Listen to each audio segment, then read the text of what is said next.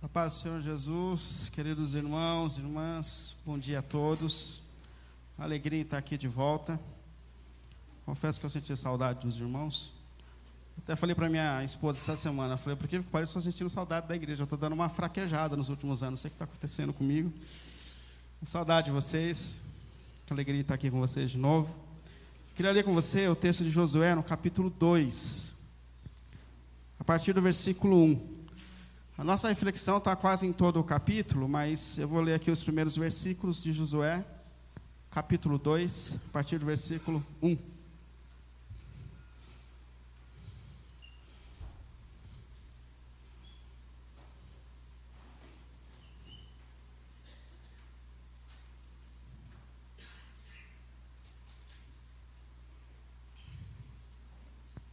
Josué capítulo 2, a partir do versículo 1. Então Josué, filho de Num, enviou secretamente a Sitim dois espiões e lhes disse: Vão examinar a terra, especialmente Jericó. Eles foram e entraram na casa de uma prostituta chamada Raabe, e ali passaram a noite. Todavia o rei de Jericó foi avisado. Alguns israelitas vieram aqui essa noite para espiar a terra. Diante disso, o rei de Jericó enviou esta mensagem a Raabe: Mande embora os homens que entraram em sua casa, pois vieram espionar a terra toda. Mas a mulher que tinha escondido os dois homens respondeu: É verdade que os homens vieram a mim, mas eu não sabia de onde tinham vindo. Ao anoitecer, na hora de fechar a porta da cidade, eles partiram. Não sei por onde foram, corram atrás deles. Talvez o alcancem, os alcancem. Ela, porém, os tinha levado para o terraço e os tinha escondido sobre as talas, os talos de linho que havia arrumado lá. Os, os perseguidores partiram atrás deles pelo caminho que vai para o lugar de passagem do Jordão, e logo que saíram, a porta foi trancada. Antes dos espiões se deitarem, Raibe subiu ao terraço e lhes disse: Sei que o Senhor lhes deu essa terra vocês nos causam medo terrível. E todos os habitantes dessa terra estão apavorados por causa de vocês. Pois temos ouvido como o Senhor secou as águas do Mar Vermelho perante vocês quando saíram do Egito. E que vocês fizeram, fizeram ao leste do Jordão com Seom e Og, os dois reis amorreus que aniquilaram. Quando soubemos disso, o povo desanimou-se completamente e por causa de vocês, todos perderam a coragem, pois o Senhor, o seu Deus, é Deus em cima nos céus, embaixo na terra. Amém? Vamos orar? Santo Deus, querido Deus, a gente te agradece muito, Senhor, pelo privilégio que nós temos hoje de estar aqui na Sua casa para te buscar, para ouvir a Sua palavra, para cantar louvores ao Seu nome. Nós, mais uma vez, Senhor, consagramos tudo o que nós temos hoje aqui diante de Ti Pedimos que por Sua graça e por Sua misericórdia o Senhor nos fale, o Senhor nos direcione e o Senhor nos toque, pelo nome do Senhor Jesus Cristo, Pai. Colocamos também esse momento diante de Ti, momento de refletirmos na Sua palavra e pedimos que mais uma vez o Senhor nos fale, nos direcione nesse início de ano, para que a gente viva um ano que glorifique o Teu nome. Pelo nome de Jesus nós oramos. Amém. Amém. Amém. Pode sentar, por favor. Bom, antes da gente dar início na nossa reflexão, queria apresentar um irmão a vocês. Aliás, eu vou contar uma história. Contar uma história.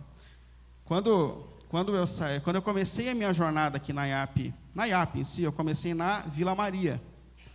Eu não sou nato da Igreja Adventista da Promessa, então eu fui para a Igreja de Vila Maria. Fiquei, eu e a Simone lá, acho que uns oito anos da nossa vida, nosso ministério, foi lá que a nossa vida começa.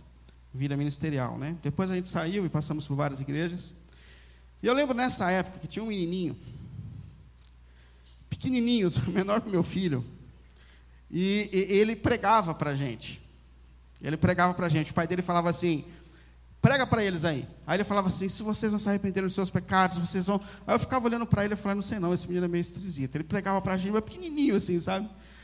É, aí depois, muitos anos depois, eu vim dar aula aqui no seminário em Cosmópolis. Aí eu olhava para um sujeito na sala e eu falava assim: Eu conheço esse ser de algum lugar. E eu ficava olhando. No segundo dia de aula, eu falei: Eu já lembro de você. Você é aquele profeta que ficava pregando para a gente quando você era pequenininho, ficava dando bronca na gente. Aí ele ficou todo vermelho, ficou bravo, que eu contei, óbvio que ele está bravo que eu estou contando isso de novo, né? É você que ficava pregando. Aí um tempo atrás, o pastor Adelmilson, que é presidente da IAP, é, falou comigo e falou, cara, eu quero mandar um missionário para ficar com você um ano. Aí eu falei, tudo bem, mas quem você vai mandar? Eu falei, eu vou mandar o Gustavo para você. E adivinha quem é esse rapaz? É esse menino pequenininho. Então você vem aqui, Gustavo, na frente para te apresentar para a igreja. Você acredita que aquele menininho era menor do que o Vitor, meu filho? Pregava para mim, falava que eu tinha que arrepender dos meus pecados. Eu falava, esse menino, não sei não. Mas está aqui o Gustavão. Fiquei feliz quando Deus mandou ele para cá para a gente. Vai ficar um ano aqui, né, Gustavo? Se Deus permitir, fazendo estágio com a gente. Está aqui a sua igreja, a sua comunidade por esse ano. Que Deus te use aqui, te prepare aqui para a vida, para o ministério. Vamos ficar em pé, vamos orar por ele? Receber ele aqui. Alegria ter você aqui, tá, cara? Se você sentir à vontade, levante sua mão para cá, interceda por ele. Oh, Deus querido, obrigado, Senhor. Obrigado pela vida do Gustavo. Obrigado, Senhor, por tê-lo mandado aqui. Obrigado, Senhor, por um dia o Senhor ter chamado, tocado o coração dele a respeito do seu evangelho, da sua vontade, dos seus propósitos, Senhor. Deus querido, que esse ano seja um ano de fortalecimento, de convicções na vida dele, pelo nome de Jesus. Que o Senhor o fortaleça, o use, o prepare, Senhor, para aquilo que é propósito eterno do Senhor, Deus querido. Deus querido, a gente pede que em nome de Jesus esse lugar seja um lugar de fortalecimento ministerial para ele, Senhor. Que ele consiga ter clareza, dada pelo Espírito e pela palavra, Senhor, a respeito da maneira que o Senhor quer usá-lo na vida ministerial, Senhor. Pelo nome de Jesus, Pai. Que essa comunidade o abrace, o fortaleça, o ensine e que ele seja também bênção nesse lugar, pelo nome do Senhor Jesus. Pelo nome do Senhor Jesus. Nós o recebemos aqui entre nós, Pai. Pelo nome de Jesus. Amém. E amém. Cara.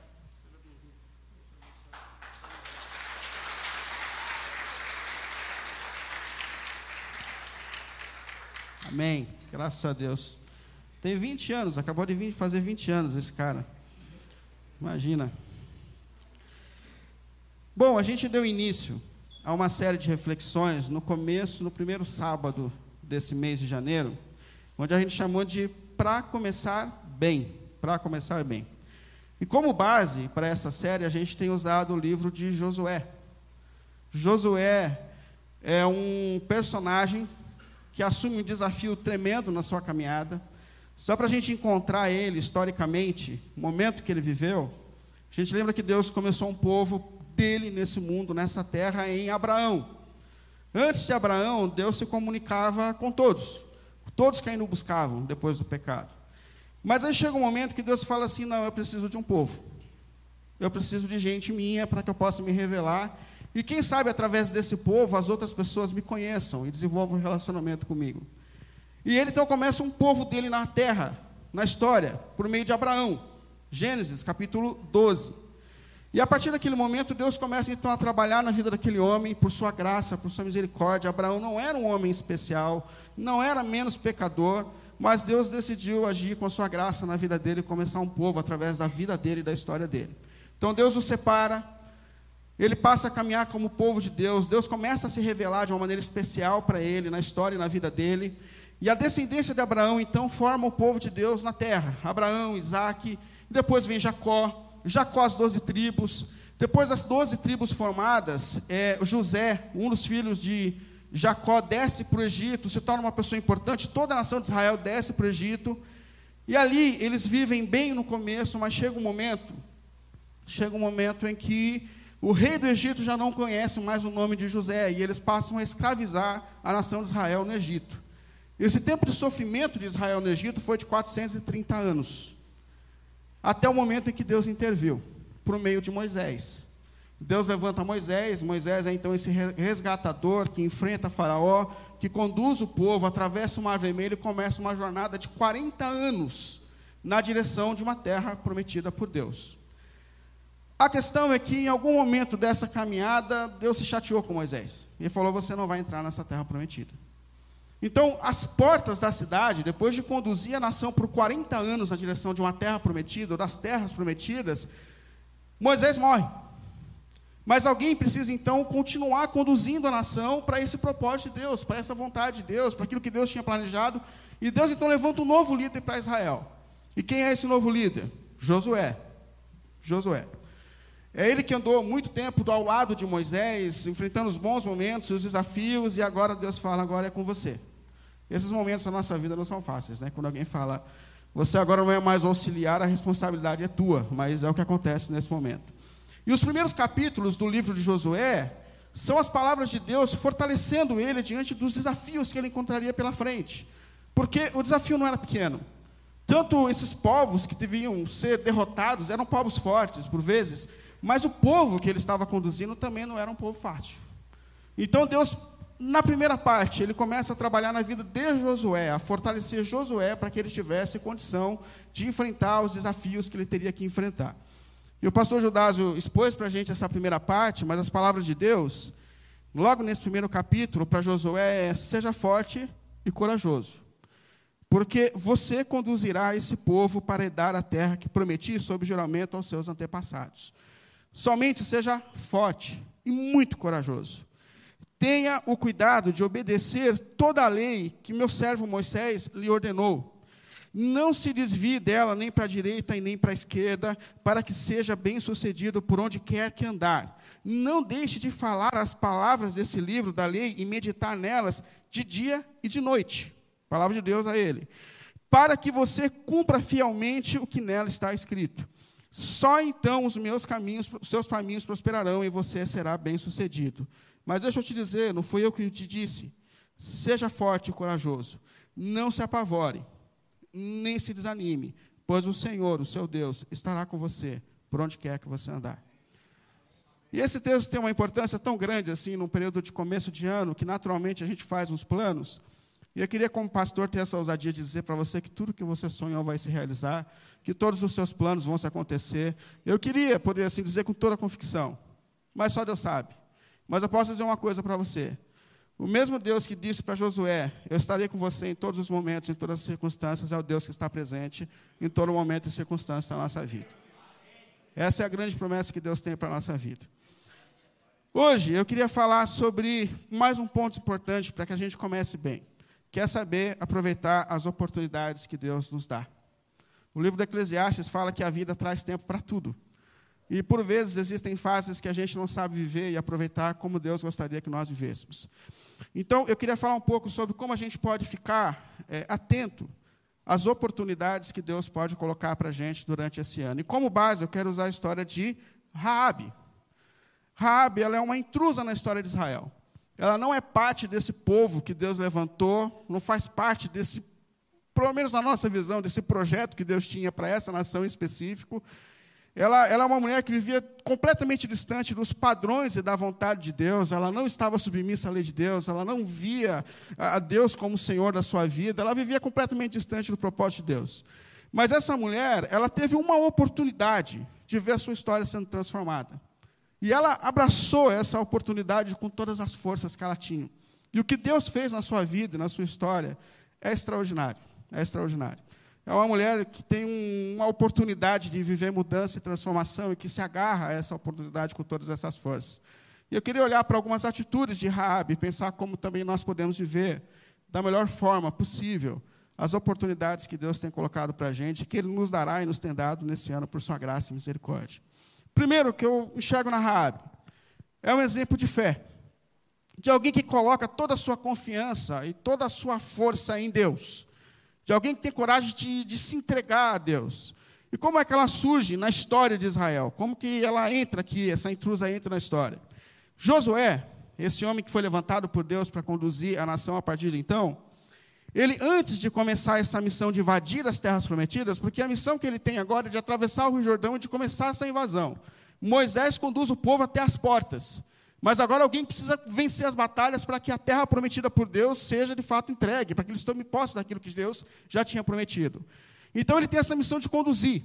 Mas antes de invadir a primeira cidade, que era Jericó, ele chama dois espias, dois integrantes do povo de Israel, e diz a eles: vá à terra, observe a terra, olhe os desafios que nós teremos lá e traga para a gente as informações. Só que eu acho que já tem uma lição extraordinária, porque depois de ouvir de Deus, eu estarei com você. Já está prometido para os seus antepassados. Essa terra é sua, tudo é de vocês. Eu já falei, isso vai se cumprir. Josué podia ter olhado para o povo e dito assim: gente, cada um pega um pedaço de pau, uma pedra e vão para cima, porque é nosso. Mas não. Ele planeja. Ele olha os desafios. E é importante a gente pensar nisso, porque não é para a gente, às vezes a gente tem uma atitude, eu vou largar meu emprego porque Deus está comigo. Fala, não, irmão, peraí, faz conta, vamos, vamos ver se isso está certo. Eu vou começar um negócio. Não, peraí, calcule. Às vezes alguém me chama para orar, e eu acho interessante que algumas pessoas já me colocaram assim na mesa e disseram assim, pastor, estou pensando em sair de São Paulo, sai ou não sai? Ô, meu irmão, pastor, vou começar um negócio. Eu estou falando sério, várias vezes já aconteceu. Eu vou começar um negócio. Pensei em romper com a sociedade e começar. E aí? Estou chamei aqui hoje para saber se eu devo ou não devo fazer. Pô, meu irmão, eu, não, não sou eu a pessoa certa para fazer isso. Faz conta, ora a Deus, conversa com a tua esposa, conversa com os teus filhos e vê se esse é o caminho correto. E Josué ensina isso para a gente. E ele manda então esses dois espias. Quando esses espias chegam à cidade de Jericó, eles entram na casa dessa mulher chamada Raabe. A Raabe era uma prostituta de Jericó. Aliás, é bem provável que ela fosse mais do que uma prostituta, ela era uma cafetina de Jericó, porque a casa dela era uma casa de prostituição. Era uma casa com as portas abertas para resolver, para receber viajantes de todos os lugares, de todas as regiões. E esses espias entram na casa de Raabe, que tinha as portas abertas e que recebia gente de todos os lugares. Quando eles entram, essa notícia de que eles estão ali logo chega para o rei. Porque existia um temor muito grande naquele ambiente do mundo na época em relação à nação de Israel. A própria Raabe fala isso. A casa de Raabe era um balcão, balcão de informações que recebia viajantes de todos os lados. Então as pessoas que vinham ali, elas já sabiam da fama da nação de Israel, de que Deus estava abrindo o Mar Vermelho, das terras que vinham sendo conquistadas, e eles viam essa nação caminhando na direção da cidade deles. Então estava todo mundo apavorado, atento com relação ao que ia acontecer a partir de então, justamente na Jericó, que era a primeira cidade. Então, quando eles entram nessa casa, a informação de que eles entraram chega no rei. E o rei imediatamente manda agente oficial na casa de Raabe. E Raabe, então, fala: Olha, estiveram aqui de fato, mas já foram embora. Se vocês correrem, vocês ainda talvez alcancem esses homens. E ela consegue esconder os homens para que eles não sejam mortos. Esses homens que faziam parte de Jericó correm, não acham esses homens. E tem até uma questão aqui que já me questionaram bastante. Em alguns momentos a mentira é lícita, né? olhando para a história de Rabi. Será que a gente pode mentir às vezes? Uma irmã falou para mim que fala, ah, pastor, às vezes eu dou uma mentira para o meu marido, mas você vê que até a Rabi preciso mentir, porque tem hora que não dá.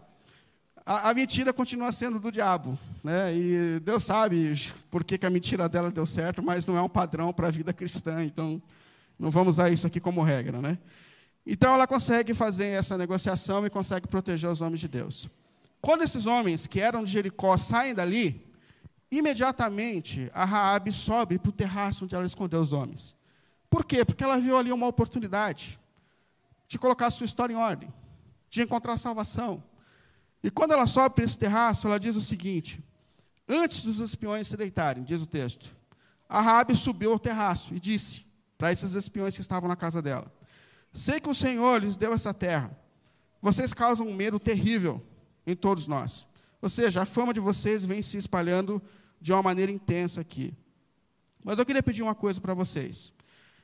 Deem um sinal seguro de quando vocês conquistarem aquilo que Deus tem para dar para vocês. Que eu, os meus irmãos e os meus pais estaremos livres desse juízo de Deus que virá sobre esse momento da história. Percebe que ela tem aqui uma oportunidade de se livrar do juízo de Deus. Ela tem aqui uma oportunidade de salvação para si mesma e para sua casa, e que ela se agarra a essa oportunidade com todas as forças que ela tem. E, e, de fato é extraordinário observar que Deus, por sua graça, acolhe aquela mulher que vivia completamente distante do propósito de Deus. E esses viajantes fazem um, um acordo com ela, dizendo: Olha, tudo bem, está feito o acordo. Quando a gente chegar aqui, a gente de fato vai proteger você, a gente livra a sua família. E parece um ato simples, mas essa atitude dela de fé, porque a gente tem que levar em conta de que a notícia de Israel se espalhava pelo mundo, mas o mundo não se arrependia. O mundo não se rendia, mas você encontra uma mulher que vive completamente distante de Deus, mas ela fala: Não, não, eu quero, eu me rendo. Eu quero salvação. Se tiver oportunidade para mim, eu me entrego. Eu, eu quero ver a mudança da minha vida, eu quero ver a mudança da minha família, eu quero ver a mudança da minha casa. E ela se lança a essa oportunidade. E ela, por graça de Deus, recebe essa salvação, esse livramento do dia do juízo de Deus sobre Jericó. E é tão extraordinário isso, porque quando o escritor aos Hebreus ele fala sobre os heróis da fé, e ele cita pessoas que viveram desafios na história, mas que tiveram uma fé diferenciada, adivinha quem está lá nessa lista? Raabe, Raabe, Hebreus 11, 31. Pela fé, a prostituta Raabe, por ter acolhido os espiões, não foi morta com os que haviam sido desobedientes. Por quê? Porque, porque ela teve uma fé. E ela se agarra a essa oportunidade que ela tem em Deus. O escritor Tiago, Tiago ele tem uma questão de falar que fé verdadeira não é uma ação mística, mas é uma ação que muda a vida, que muda a atitude. E quando ele vai dar um exemplo de fé prática, adivinha quem ele usa como exemplo? Raabe, Tiago 2:25. Caso semelhante a de Raabe, a prostituta, não foi justificada pelas obras, quando escolheu acolher os espias e fez sair por outro por outro caminho. Ou seja, esse exemplo de alguém que se apega à oportunidade dada por Deus marcou a história. E a gente precisa tanto, meu irmão, minha irmã, começar esse ano acreditando, se agarrando às oportunidades que Deus nos dá, ao tempo que Deus nos dá, a ter essa atitude de fé, de acreditar que Deus pode nos perdoar, nos acolher, nos sustentar, nos colocar em pé diante dos desafios que a gente tem para enfrentar durante o ano.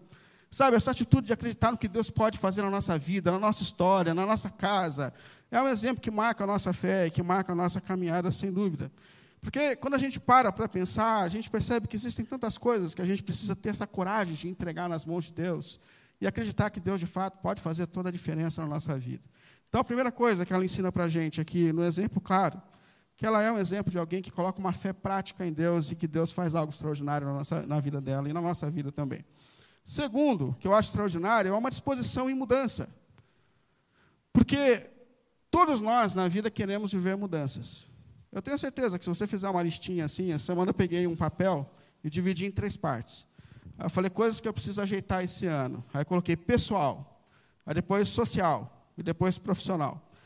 Aí, pessoal, aí já vai lá uma lista de coisas que eu preciso ajeitar, inclusive tem uns exames que eu preciso fazer, que eu estou enrolando fazem dois anos, e eu preciso, e a gente vai, a gente precisa alinhar essas coisas pessoais. É uma lista de coisas na vida social, na vida relacional, na vida familiar, na vida nas nossas amizades, enfim, na vida profissional, talvez um curso a mais, alguma coisa nova que você precisa pensar, fazer, e essas coisas são importantes. Mas o interessante é que a gente quer mudanças, mas é tão difícil para a gente mudar. Não é? É tão difícil a gente viver de forma diferente, a gente agir de forma diferente, a gente fazer coisas diferentes. E o que é extraordinário na Raab é a disposição que ela tem de submeter a novos caminhos, a mudanças. Porque quando esses espias de Josué recebem dela essa, esse pedido de que, olha, livre a gente. Quando o Senhor vier com essa punição, guarda mim, guarda minha família. Eles falam, tá bom, mas ó, deixa eu dizer uma coisa para você. Algumas exigências aqui. Se você não tiver amarrado esse cordão vermelho na sua janela, quando nós invadimos a terra, eu estou isento do nosso contrato. Ok. Segunda exigência.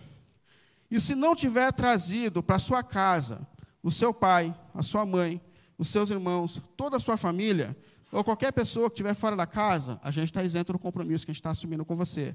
Terceiro, e se você contar o que a gente está conversando aqui para alguém, nós estamos isentos também no compromisso com vocês.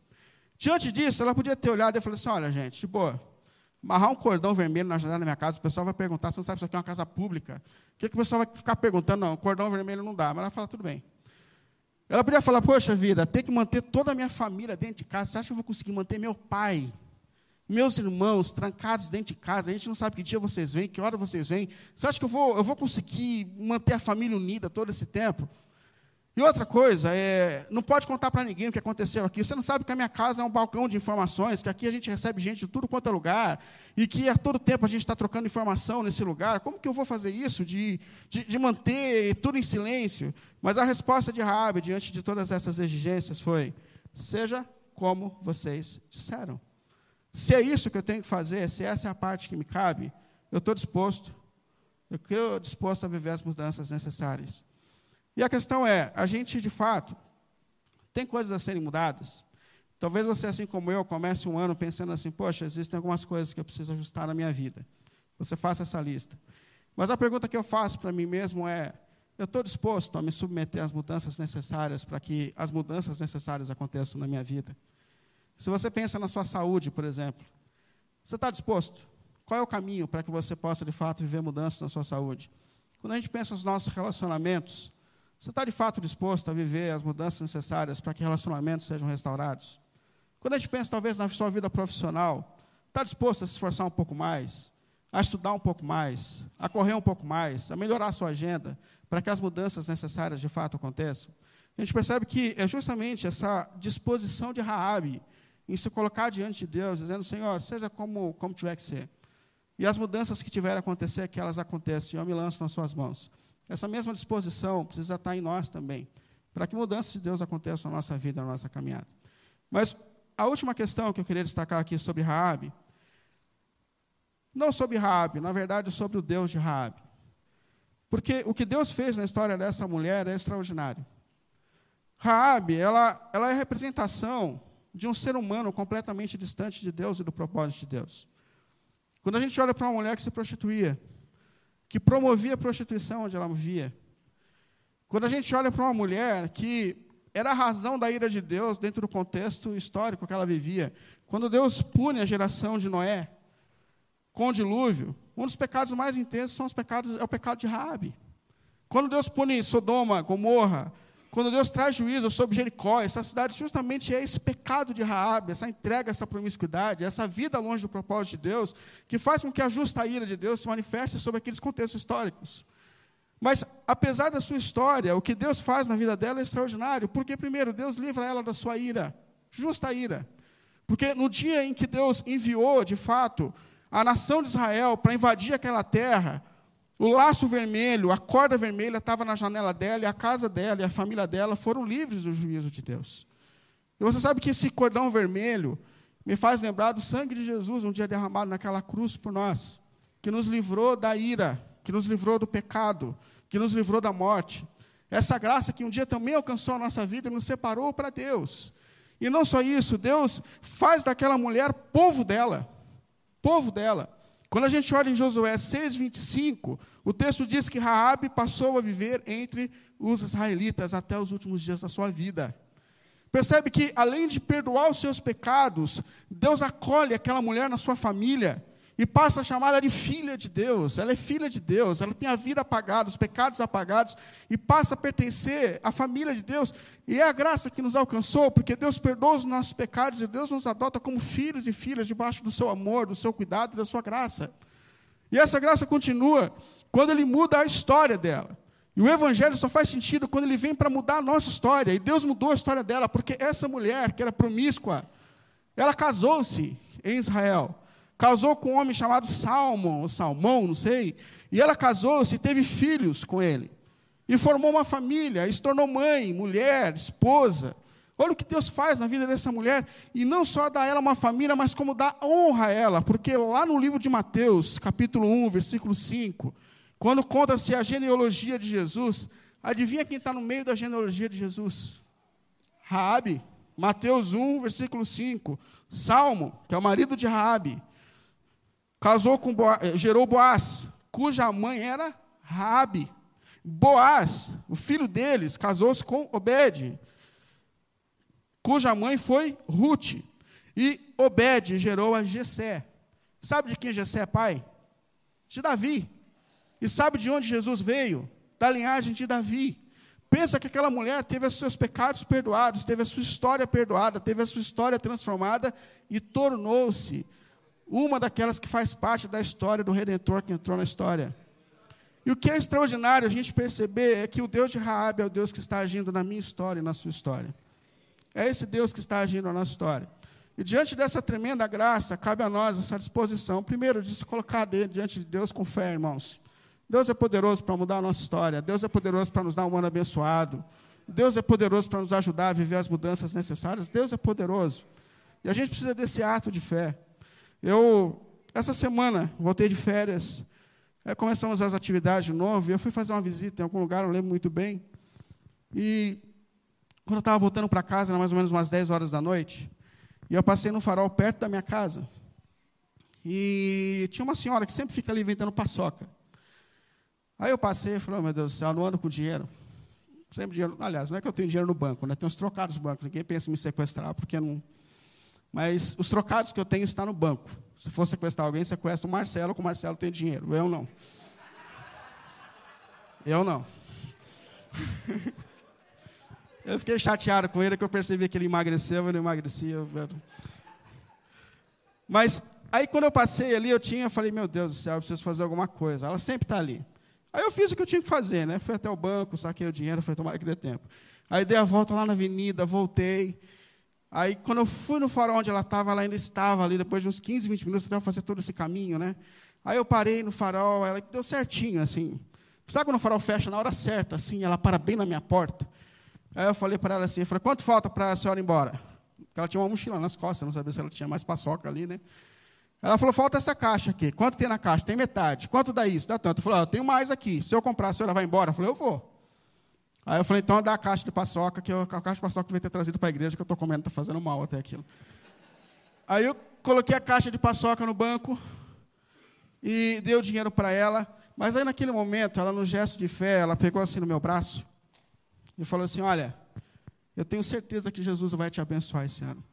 Mas assim, num ato de fé mesmo, assim, sabe? Eu tenho certeza, eu vejo que você é uma pessoa abençoada, que Deus vai te abençoar, e que Deus está com você, e que Deus vai te fortalecer em todos os momentos. Aí eu fiquei olhando para ela assim, o carro de trás começou a buzinar, eu falei, peraí, ela está orando por mim, dá, dá licença. Cara chato, né? Eu falei, calma, cara, deixa eu terminar a oração, não atrapalha, não. E ela orou por mim assim, mas com uma fé, com uma convicção. E eu falei, é dessa fé que a gente precisa para começar esse ano. Certeza de que o Deus de Raab está agindo na nossa história, na nossa casa, na nossa vida, na nossa família. Mas a gente também tem que ter essa disposição a viver as mudanças necessárias, meu irmão. Talvez você tenha que pensar sobre a sua vida espiritual, sobre a sua vida familiar, sobre o seu cuidado pessoal com a sua saúde. Mas, ó, o Deus da Raab está do nosso lado. A Raab não é extraordinária, mas o Deus que estava com ela é um Deus extraordinário. Nós não somos extraordinários, mas o Deus que está do nosso lado é um Deus extraordinário. Amém? Graças a Deus. Vamos ficar em pé, cantar mais um louvor. Depois a gente ora, Deus.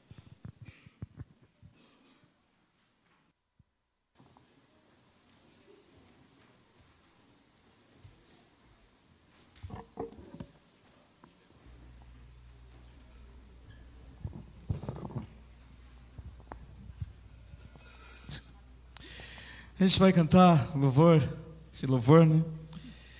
E cada, cada mensagem que eu ouço, que eu vejo, eu, percebo que eu preciso mudar alguma coisa, né? Mas graças a Deus que o Deus de Raabe, a minha casa lá no sertão não era uma casa de prostituição, mas era uma casa de idolatria. E Deus passou por lá. e hoje eu posso dizer, eu e a minha casa serviremos ao Senhor. E eu não vou pregar não, pastor. Só vou falar algo aqui para vocês entenderem. Para começar bem o ano, né, a série. E eu Dia 31 eu reuni a minha família ao pôr do sol, coisa que eu não fazia há muitos anos. Reuni a minha família e a gente ajoelhou e eu fiz alguns pedidos para Deus. Eu falei assim, eu não sou assim, não, como que se fala? Eu não sou tão bom assim. Eu preciso de mudanças. Eu preciso de renovação. Eu preciso de. Aí eu fui, fui falando para Deus algo assim que aí a minha esposa também, minha filha também, de algumas mudanças, né, que a gente precisa fazer e algumas decisões. E eu tenho certeza, assim como o pastor pregou, Deus nessa manhã ele está orientando você. Receba essa palavra. A gente vai cantar esse louvor. Senão eu prego de novo, aí os irmãos vão ficar bravos comigo, tá bom? Vamos cantar juntos para a gente finalizar. Vamos louvar o Rei da Glória.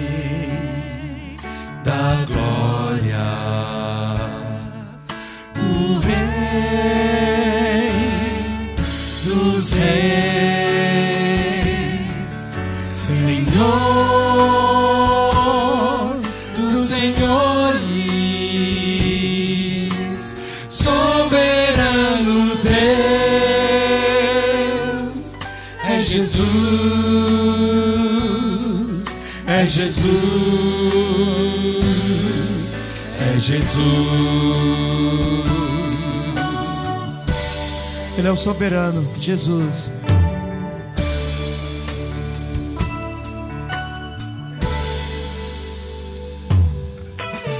Jesus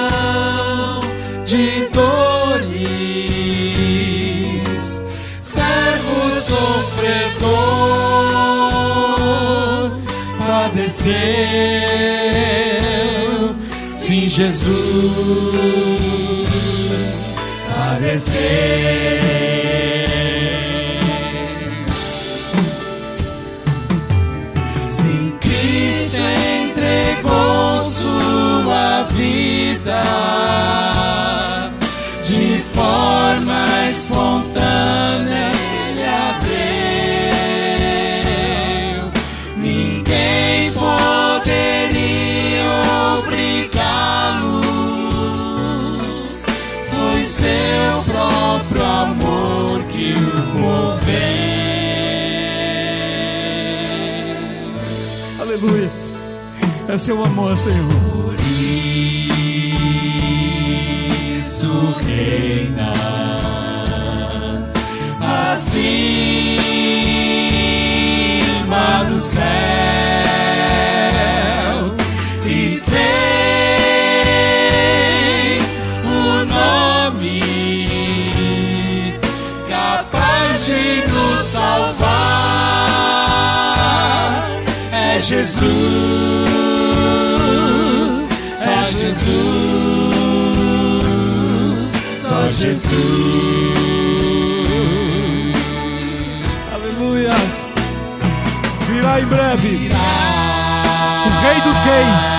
Senhor dos Senhores.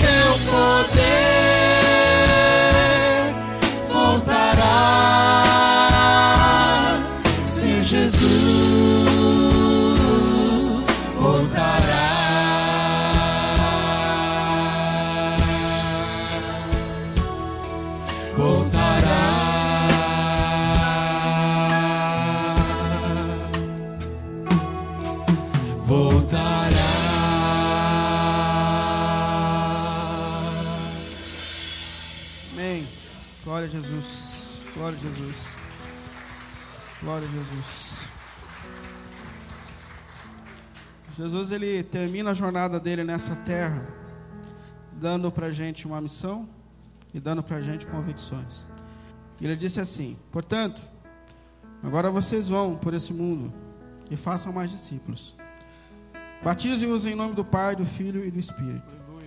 E ensine eles a obedecer tudo quanto eu tenho ensinado a vocês. E assim, eu estarei contigo todos os dias, todos os dias, até a consumação dos séculos. Começar esse ano sabendo que o Senhor está presente em todos os dias, em todos os momentos da nossa vida, é essencial para os desafios que a gente enfrenta.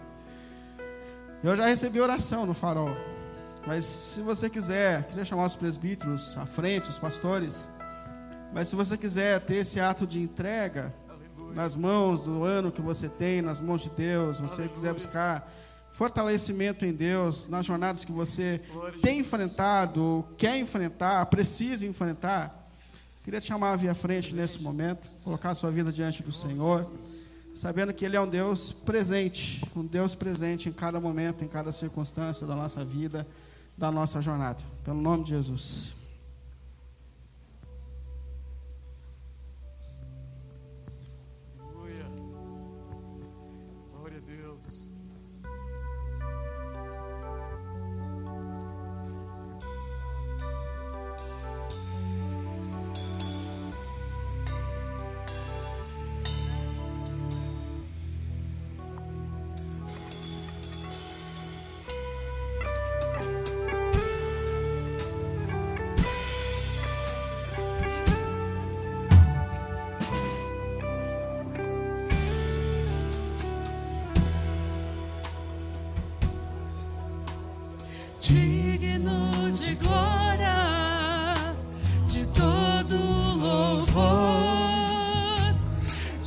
digno de honra.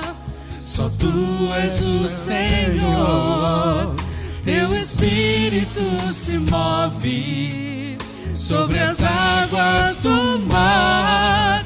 A tua glória está aqui neste lugar, digno de glória, de todo louvor.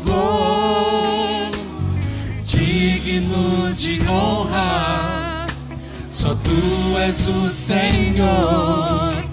Teu espírito se move sobre as águas do mar. A tua glória está aqui, neste lugar. Anjos te servem.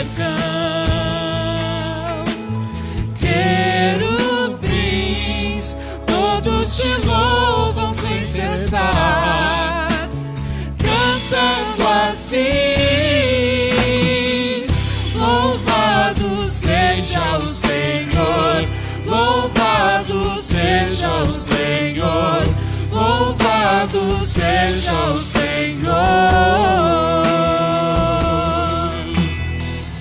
Louvado seja o Senhor. Louvado seja o Senhor. Louvado seja o Senhor.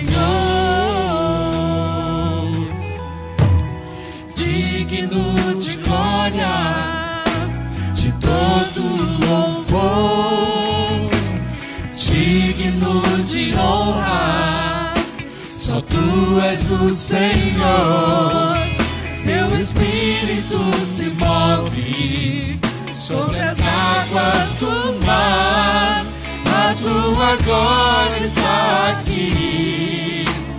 Neste lugar, anjos te cercam, querubins, todos te louvam sem cessar.